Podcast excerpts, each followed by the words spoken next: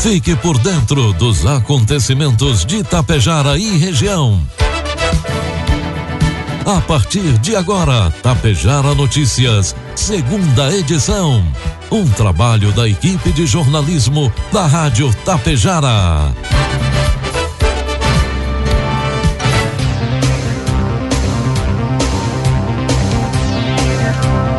12 horas com 36 minutos. Boa tarde, está na hora aqui pela Tapejara FM 101,5. A segunda edição do Tapejara Notícias desta quinta-feira, 13 de janeiro de 2022. 31 graus de temperatura, tempo ensolarado com céu limpo em Tapejara. São destaques desta edição abertas inscrições para o juiz leigo e conciliador para a comarca de Tapejara. Ibiaçá prepara decreto de emergência em razão da falta de chuvas. Mais o Água Santense realiza o sonho da casa própria. E Santa Cecília do Sul decreta situação de emergência devido à estiagem. Tapejar Notícias, segunda edição, conta com a produção da equipe de jornalismo da Rádio Tapejar e tem oferecimento do Laboratório Vidal Pacheco, da Anglasa Comércio de Máquinas Agrícolas e da Cotapel. Rações Cotapel, matéria-prima selecionada. Acompanhamento veterinário de sua propriedade, garantindo um planejamento alimentar adequado, linha própria de sais minerais e formulação específica de rações, possibilitando melhor rentabilidade da atividade. A Cotapel leva até você o melhor resultado. Por isso, está desde 1985 ao lado de quem produz. O período de colheita da safra 2021-2022 está se aproximando e, com isso, as preocupações em relação ao funcionamento de suas máquinas vão aumentando. Pensando nisso, a Anglasa conta com uma promoção de plano safra. Para você que tem interesse em revisar sua colheitadeira, trator ou pulverizador, nós estamos disponibilizando prazo de pagamento para 30 de abril. Entre em contato com o nosso vendedor da região, Alexandre Almeida, pelo fone 999 94 2465 e tire suas dúvidas. Anglasa, Rua Moron 424, bairro Petrópolis, em Passo Fundo. Precisando fazer exames? Conte com o Laboratório Vidal Pacheco. Atendimento de segunda a sexta das 7 às onze e das 13h30 às 16h15 e, e aos sábados das 7h30 às 11h15. Aceitamos todos os tipos de convênios. Venha conferir. O a 15 de novembro 121, em frente ao sindicato. Laboratório Vidal Pacheco. Tradição, qualidade e precisão em análises clínicas.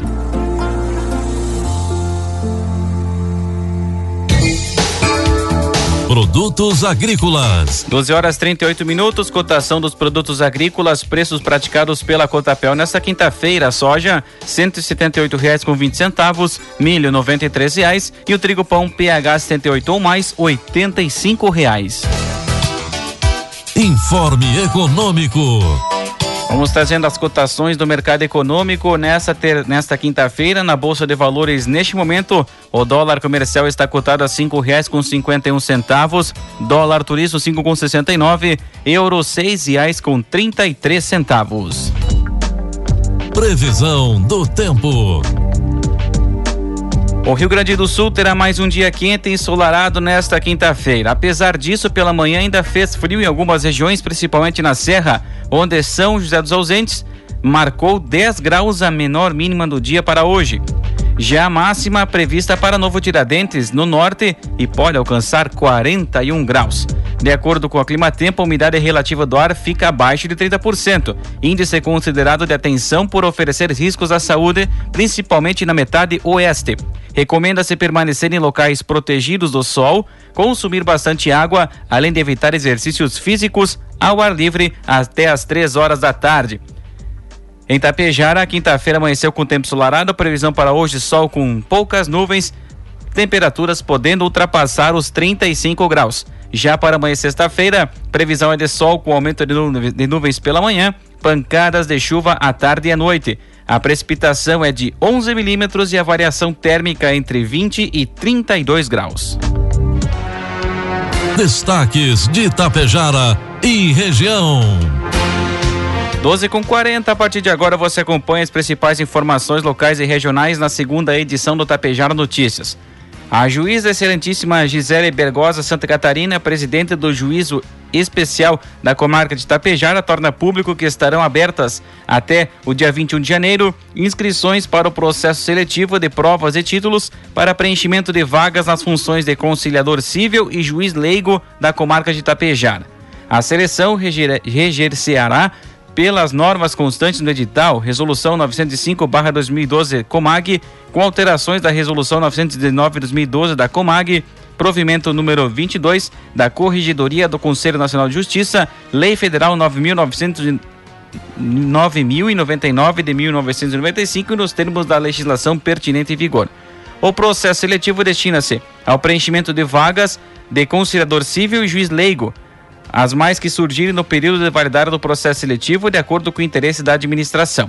As inscrições serão recebidas na sede do Fórum, Rua Coronel Gervásio, 1525, esquina com a Avenida 7 de Setembro, de segunda a sexta-feira, do meio-dia às 7 horas da noite, ou através do e-mail que está disponível no site da Rádio Tapejar. A aplicação das provas escritas ocorrerá no dia 8 de fevereiro, às 2 horas da tarde, também no Fórum. As provas para a função de conciliador e de juiz leigo terão duração de quatro horas, sendo que os candidatos devem comparecer aos locais com 30 minutos de antecedência no horário estipulado para o início da prova. A validade do processo seletivo será de dois anos. O governo de Ibiaçá trabalha na elaboração de um decreto de emergência em razão das perdas provocadas pela falta de chuva no município. O documento será produzido a partir de dados repassados por comunidades do interior e entidades da Defesa Civil Municipal, conforme informações repassadas pelo prefeito Ulisses Sequim. O gestor participou de reuniões com o Conselho Municipal de Agricultura e Pecuária para definir as estratégias a serem adotadas para mitigar os efeitos da estiagem. De acordo com o prefeito, os dados entregues aos encontros vão fornecer embasamento técnico para corroborar o decreto, que tem previsão de ser publicado ainda hoje. Números coletados pela Emater apontam perdas de até 50% na produtividade do milho plantado cedo. As lavouras plantadas mais tarde devem ter perdas ainda maiores, segundo a autarquia. Em dezembro, conforme dados do monitoramento pluviométrico mantido pela cooperativa Cofiume, choveu apenas 10 milímetros no município, números que podem variar a depender da localidade.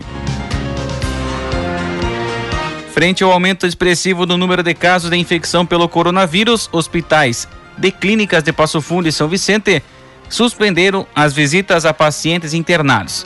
As visitas no HC estão suspensas a partir de hoje, quinta-feira, e a partir de amanhã no Hospital São Vicente de Paulo. Sendo assim, apenas profissionais essenciais ao cuidado dos pacientes atendidos na instituição estão autorizados a circular e permanecer nos setores fechados, como UTIs, centro cirúrgico, hemodiálise e hemodinâmica.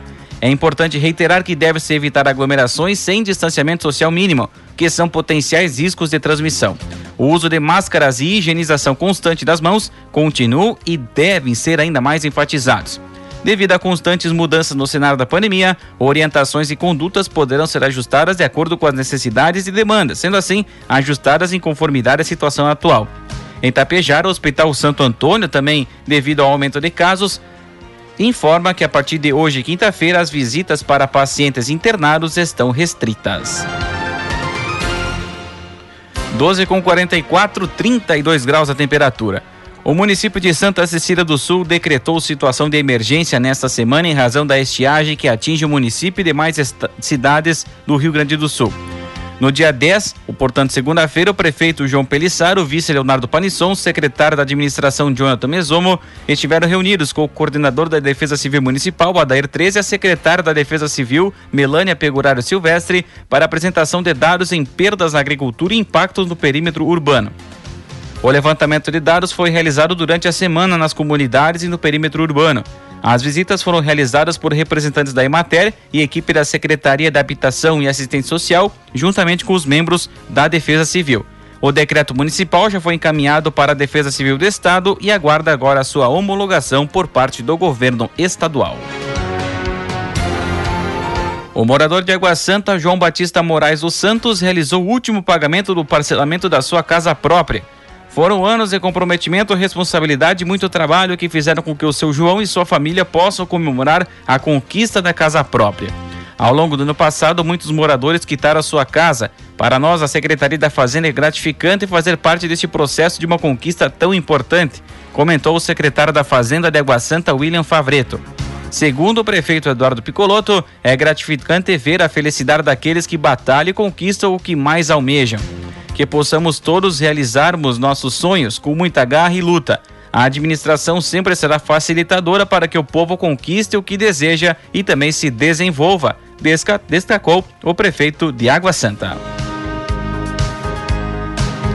Na manhã da última terça-feira, chegou junto à Prefeitura de Vila Lângaro uma escavadeira hidráulica da marca New Holland, equipamento agrícola adquirido mediante convênio com o Ministério da Agricultura por intermédio da emenda parlamentar do deputado federal Alzão Moreira, do MDB do Rio Grande do Sul.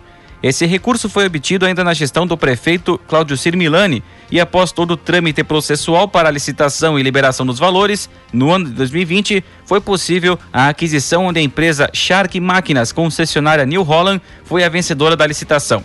O prefeito de Vila Lângaro, Anildo Costela, ressaltou a importância de mais essa máquina para a Secretaria de Obras do município. Esse era um objetivo que tínhamos há muitos anos, de reforçar o quadro de máquinas com essa escavadeira hidráulica válido ressaltar o compromisso da empresa que teve junto à administração municipal muito mesmo com a alta dos preços sofridos nos últimos meses, o que dificultou o andamento da liberação do convênio, a empresa honrou com a licitação, demonstrando seriedade nas negociações com os entes públicos, efetuando mesmo com valores muito abaixo do mercado a entrega do equipamento, afirmou o prefeito. O maquinário agora irá auxiliar ainda mais os serviços que serão prestados aos munícipes de Vila Lângaro. 12 com 47 e 32 graus a temperatura. Recentemente, o município de Tapejara foi beneficiado com uma nova creche padrão através do Fundo Nacional do Desenvolvimento da Educação, FNDE. A nova escola será construída no bairro Real, com capacidade para atender até 100 crianças em turno integral. O espaço terá 891 metros quadrados de ocupação em uma área de 775 metros quadrados. Os recursos, no valor de 2 milhões 65 mil reais, serão destinados pelo FNDE. A liberação do recurso contou com apoio e articulação do deputado federal Covate Filho do Progressistas. A previsão é que a obra seja iniciada ainda neste semestre de 2022. Um falso sequestro lesou financeiramente uma família e mobilizou equipes da Brigada Militar na madrugada de hoje, quinta-feira, em Passo Fundo. Em preservação das vítimas, o endereço não foi divulgado.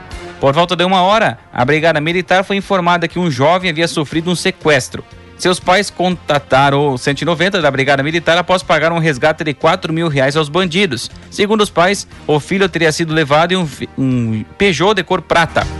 Os pais só desconfiaram do suposto sequestro quando os meliantes pediram mais dinheiro.